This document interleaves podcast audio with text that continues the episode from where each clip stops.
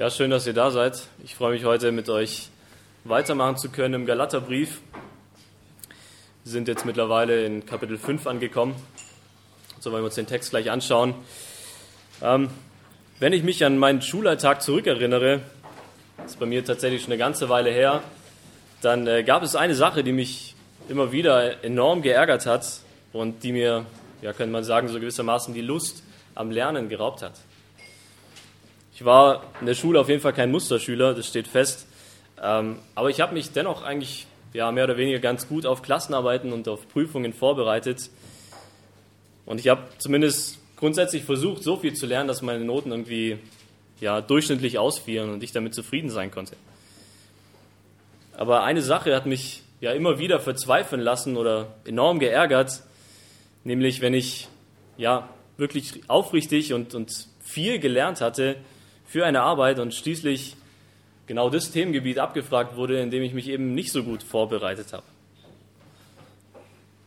Es hat mich immer extrem demotiviert, wenn ich feststellen musste, dass ich quasi nahezu den gesamten Unterrichtsstoff auswendig gelernt hatte, aber dann am Endeffekt dieses eine kleine Themengebiet rankam, wo ich eben nicht gut vorbereitet war.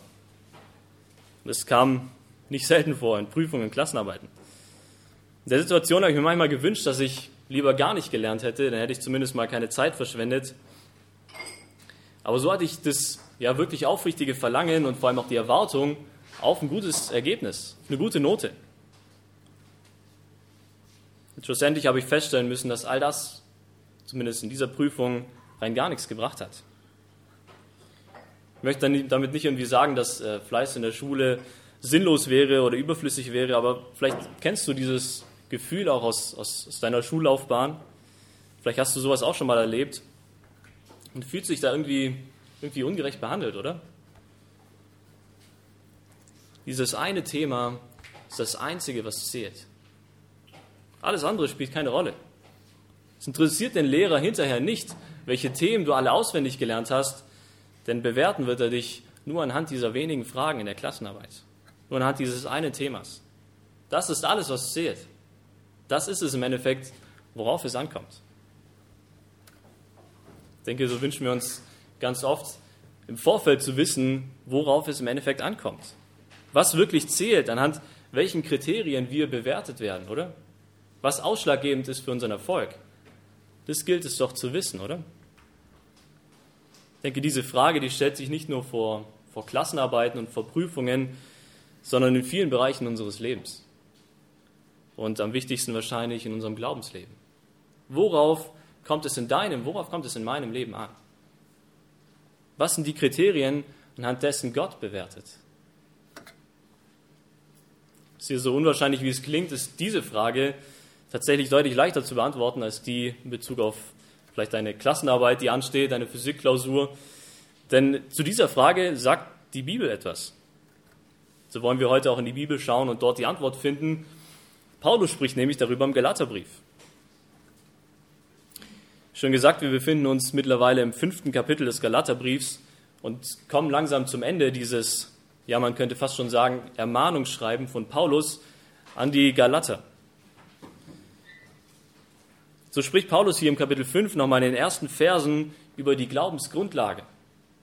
Über das, was er eigentlich schon seit Beginn des Briefes versucht deutlich zu machen. Das, was er versucht mit Nachdruck irgendwie rüberzubringen und, und es den Galatern einzuschärfen, indem er sie nochmal an das Wahre, an das Evangelium erinnert, was sie von Anfang an gehört haben.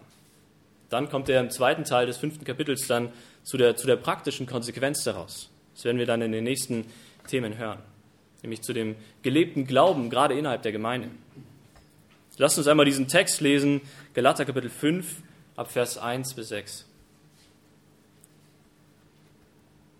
Paulus schreibt hier, Christus hat uns befreit, damit wir als Befreite leben.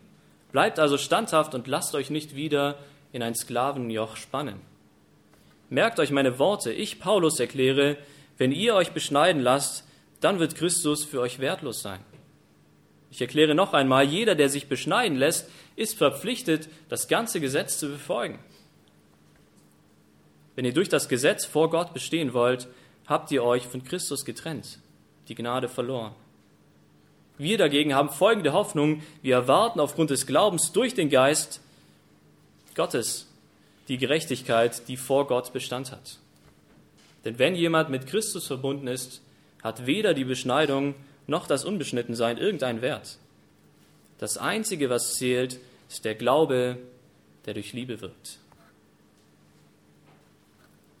Paulus, er beginnt diesen Text, den wir uns heute anschauen, mit einer ganz klaren Aufforderung, der unmissverständlichen Aufforderung an die Galater. Er sagt, steht fest in der Freiheit, die ihr in Christus angenommen habt. Der warnt sie davor, sich nicht wieder in das Sklavenjoch spannen zu lassen. Sie ein, ein Joch war damals etwas ganz Alltägliches, denke ich mal. Es handelt sich dabei um, um einen Rahmen oder ein Gestell, was meistens für, für Tiere verwendet wird und auf zwei Tiere gelegt wird, damit man mit diesem Joch gewissermaßen eine, eine schwere Last gleichmäßig bewegen konnte. Ein solches Joch wurde aber auch bei Sklaven eingesetzt und man, man zwang sie gewissermaßen mit diesem Joch in, in Arbeitsstellung. Paulus erwarnt die Galater, wie auch schon in den Kapitel davor, dass sie in der Gefahr stehen, wieder zurück in diese Sklaverei des Gesetzes zu fallen. Sich von dieser Gnade Christi abzuwenden. Das war die Gefahr. In unserem Text wird es so deutlich, dass auch der letzte Zuhörer des, des Galaterbriefs versteht, was Paulus eigentlich sagen möchte. Die entscheidende Frage lautet, entweder Gesetz und Verdammnis oder Christus und die Gewissheit des ewigen Lebens.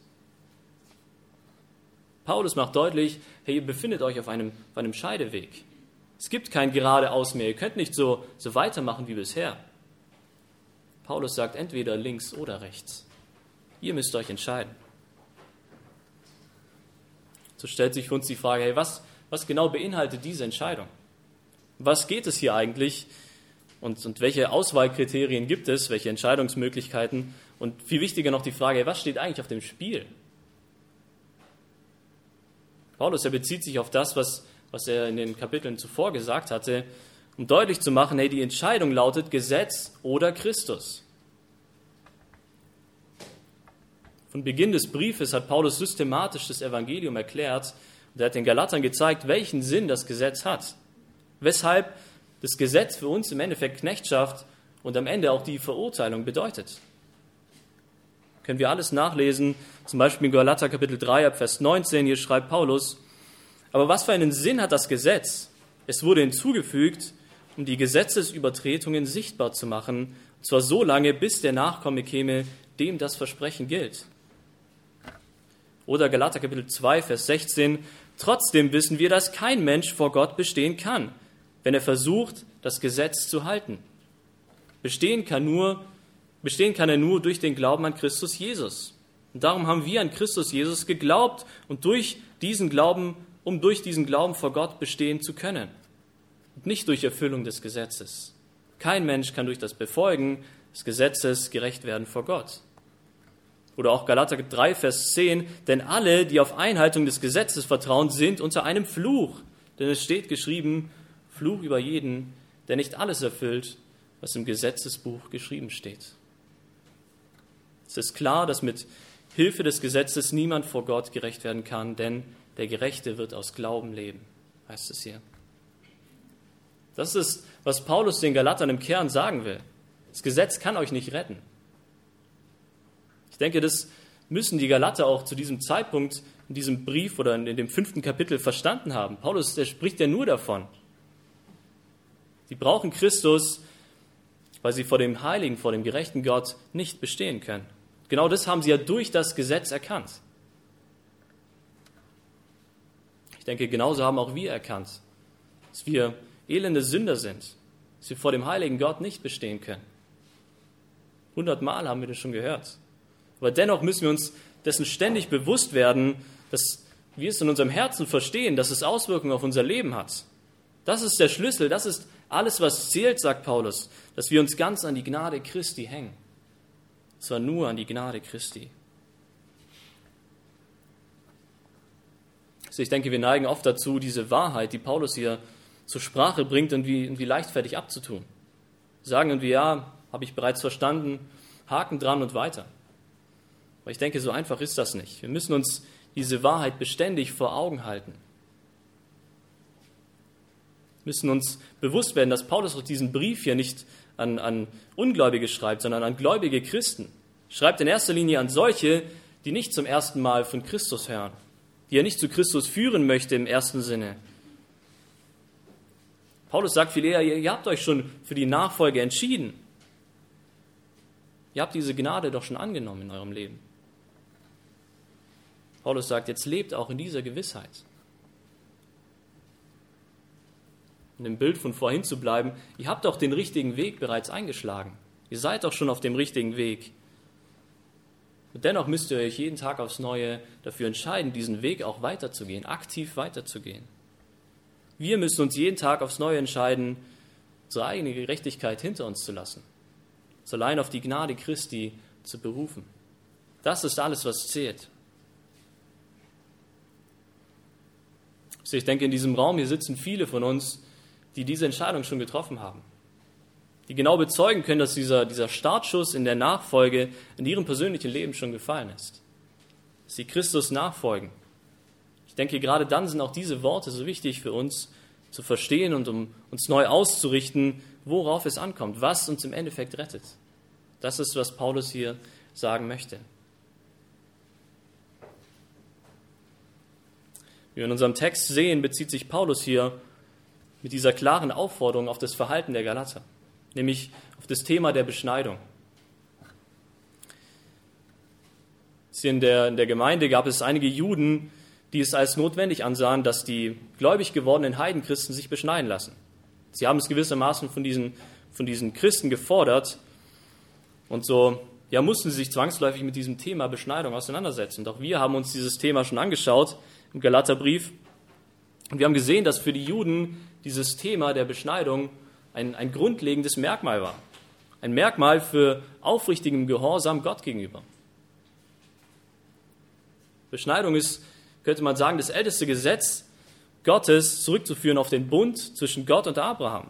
Nachzulesen 1. Mose, Kapitel 17, Vers 10, hier spricht Gott nämlich zu Abraham, eure Verpflichtung mir gegenüber besteht darin, dass ihr jeden Mann und jeden eurer männlichen Nachkommen beschneiden müsst. Das ist das Zeichen der Treue Gott gegenüber. Deshalb war es für die Juden innerhalb der Gemeinde so wichtig, dass, dass dieses Versprechen, dass dieses Ritual fortgeführt wird. Dass man dieses Gesetz nicht einfach aus der Gemeindeordnung herausstreicht. Schließlich geht es hier um Abraham, schließlich geht es um den Glaubensvater. Es geht auch um die Verheißung, die Gott Abraham gegeben hat. Das ist gewissermaßen dieses Spannungsfeld, in dem sich die Galater, in dem sich vor allem auch die Heidenchristen befanden. In dem sie versuchten, Gott gehorsam zu sein und auf der anderen Seite den Juden kein Anschluss zu sein.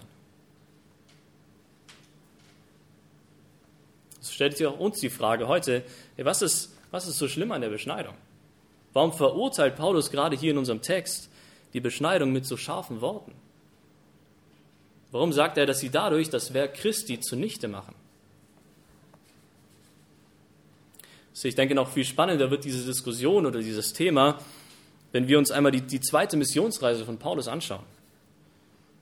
Die zweite Missionsreise finden wir in Apostelgeschichte Kapitel 16 ab Vers 1. Hier steht geschrieben, Paulus kam dann aber wieder nach Derbe und Lystra und, Lystra wohnt, und in Lystra wohnte ein Jünger namens Timotheus. Er war ein Sohn einer gläubig gewordenen jüdischen Frau und eines griechischen Vaters. Diesen Timotheus, der einen guten Ruf bei den Brüdern in Lystra und Ikonion hatte, wollte Paulus auf seine Missionsreise mitnehmen. Weil die Juden in den umliegenden Orten aber wussten, dass sein Vater ein Grieche war, tat Paulus was? Er ließ ihn beschneiden. Paulus ließ Timotheus beschneiden. Im ersten Augenblick eigentlich dieselbe Situation, oder? Den Juden kein Anstoß zu sein und um ihnen das Evangelium zu predigen, lässt Paulus seinen griechischen Mitstreiter Timotheus beschneiden. Wie, wie passt das zusammen? In der einen Situation verurteilt Paulus die Beschneidung zutiefst und in der anderen Situation lässt der Timotheus beschneiden, um es den Juden recht zu machen, um ihnen kein Anschluss zu sein. Ich denke, wenn wir uns diesen Text hier anschauen, dann wird uns klar, dass es das ist das Problem, das Paulus hier bei den Galatern sieht. Dass er an der Wurzel zu packen versucht, viel tiefer liegt. Es geht nicht einfach nur um ein, ein äußerliches Zeichen, so wie bei Timotheus. Sie die falschen Lehrer überzeugten die Christen davon, dass sie allein durch die Erlösung in Jesus Christus noch nicht ganz dazugehören. Sie haben die Vergebung angenommen, sie haben es bezeugt, aber es braucht noch die Gesetze, es braucht noch die Beschneidung und es braucht noch ganz viele andere Hürden, damit sie wirklich zur wahren Rettung kommen, zur wahren Errettung. All das war Bestandteil auf diesem langen und mühseligen Weg zur letztendlichen Rechtfertigung. Das war gewissermaßen, wenn man es runterbricht, die Lehre der Juden in der Gemeinde in Galatien. Sie hier bei den Galatern geht es nicht um ein unbedeutendes äußerliches Zeichen, so wie bei Timotheus, nur damit er Zugang bekommt zu der jüdischen Gemeinschaft, um, um ihnen das Evangelium zu bringen. Hier geht es nicht um eine Anpassung, um kein Anstoß zu sein für die jüdischen Geschwister. Hier geht es in erster Linie um, um ernste Zweifel an der Heilsgewissheit der Galater, ausgelöst durch dieses verdrehte Evangelium, das sie gehört haben. Ich glaube, deshalb ist Paulus hier auch an der Stelle so kompromisslos und deshalb diese scharfen Worte, die er spricht. Hier geht es nicht um eine Kleinigkeit. Paulus sagt, hier geht es um das Fundament ihres Glaubens.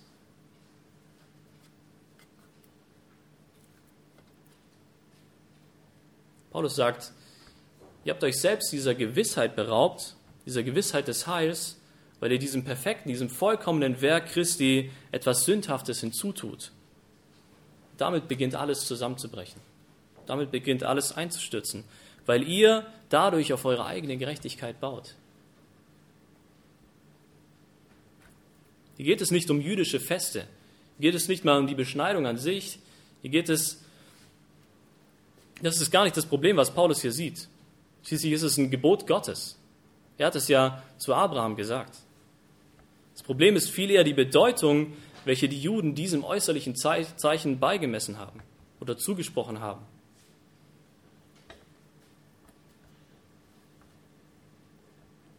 Wenn es um die Rechtfertigung geht, wenn es um die Grundlage des Glaubens geht, um die Gewissheit unseres Heils, dann ist allein die Gerechtigkeit Christi alles, was zählt. Alles, worauf es ankommt. Für die Galater war es gewissermaßen ein Spiel mit dem Feuer. Sie hatten Zweifel, sie hatten Ängste und das alles in Bezug auf ihre eigene Rettung. Ausgelöst durch diese falsche Lehre. Deshalb griffen diese Galater nach jedem Strohhalm, der sich irgendwie auftat, den irgendwie, ja, irgendwie Halt versprochen hat ihnen diese Heilsgewissheit bestätigen zu können und, und Hoffnung geben zu können. Und damit rückten sie das Opfer Christi immer mehr in den Hintergrund in ihrem Leben. Ich denke, genauso sind auch diese, diese warnenden Worte auch an uns gerichtet. Du und ich, wir stehen in derselben Gefahr. Vielleicht stehen wir nicht in der Gefahr, uns irgendwie hinter jüdischen Traditionen zu verstecken oder, oder uns mit Beschneidung und, und jüdischen Festen auseinanderzusetzen. Ich glaube, das viel weniger. Aber stattdessen verstecken wir uns vielleicht hinter einer christlich aussehenden Fassade. Eine Art Verkleidung, die wir uns umwerfen, sobald wir vielleicht hier im Gemeindehaus durch die Eingangstür treten. Vielleicht ein aufgesetztes Lächeln oder vielleicht dein Bibelwissen, mit dem du versuchst, deine Geschwister zu beeindrucken. Vielleicht deine Selbstlosigkeit, mit denen du anderen in der Gemeinde dienst. Oder die Art und Weise, dass du viele zu dir nach Hause einlädst. Vielleicht die Art, wie du über dich selber denkst, dich für einen guten Christen hältst. Vielleicht ist das die Fassade, die wir uns aufbauen, wovon wir uns manchmal Hoffnung, wovon wir uns manchmal Gewissheit versprechen. All diese Dinge, die können in, in Zweifel, in schweren Situationen, in Glaubenskrisen schnell zu so einem Strohhalm werden, nachdem wir greifen, dem wir uns festhalten wollen, wo wir nach Halt suchen die uns im ersten Augenblick auch diese Gewissheit versprechen. Aber die Worte von Paulus die sind genauso auch an uns gerichtet, wo er sagt, habt Acht und steht fest im Glauben. Setzt deine Hoffnung nicht aufs Spiel.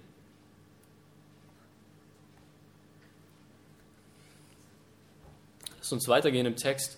Hier die Verse 5 und 6 erscheinen uns hier gewissermaßen wie so ein, wie so ein Lichtblick, wie so ein Hoffnungsschimmer, wie kommt Paulus nun zu dem, worauf es wirklich ankommt, was uns wirklich Halt geben kann?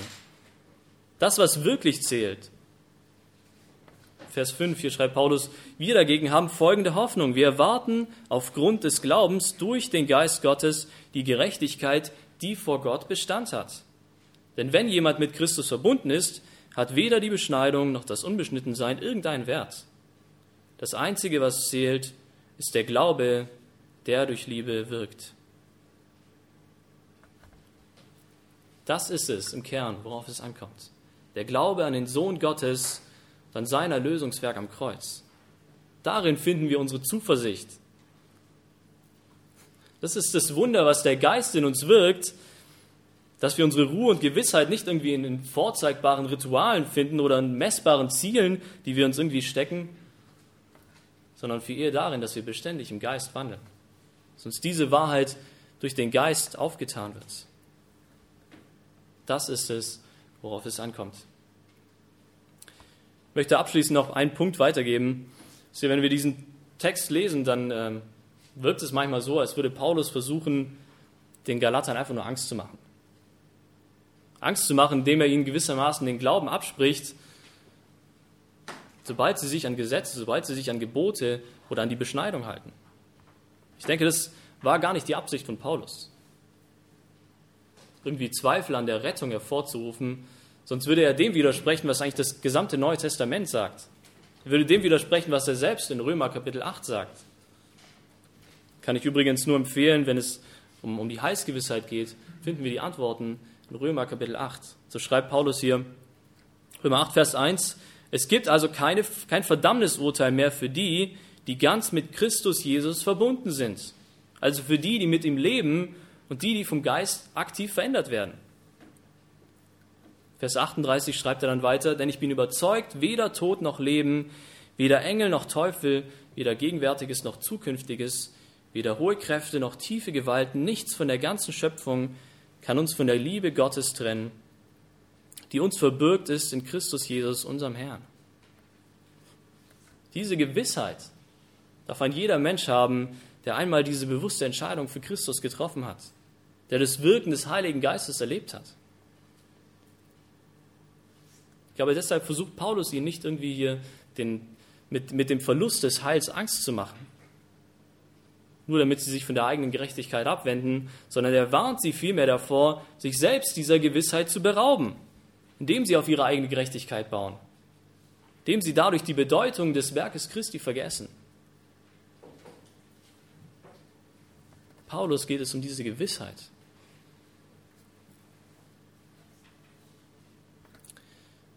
Ich möchte dieses Thema abschließen mit, mit einem Zitat von Georg Müller. Wer ihn nicht kennt, Georg Müller, er war er war ein Pfarrer im 19. Jahrhundert und, und er hat mehrere Waisenhäuser gegründet. Und er hat es sich selbst zur Aufgabe gemacht, nicht Menschen irgendwie um Geld zu fragen. Nicht Menschen um Geld zu fragen, um, um diese Waisenhäuser aufzubauen, sondern vielmehr stattdessen zu beten, inständig zu beten und sich ganz auf die Führung Gottes zu verlassen. Sie, genau das hat ihn im Glauben gestärkt, weil er es erlebt hat, weil er es selbst erfahren hat, weil er verstanden hat, dass Gott eingreift, dass Gott handelt wenn er sich ganz auf ihn verlässt. So sagte er einmal, der Glaube ist nicht auf den Bereich des Möglichen beschränkt, sondern überschreitet die Grenzen zum Reich des Unmöglichen. Der Glaube beginnt, wo die Möglichkeiten enden. Wenn etwas möglich ist, dann liegt darin keine besondere Ehre für Gott. Wahre Glaube beginnt dort, wo die Macht des Menschen endet. Noch einmal, wahrer Glaube beginnt dort, wo die Macht des Menschen endet.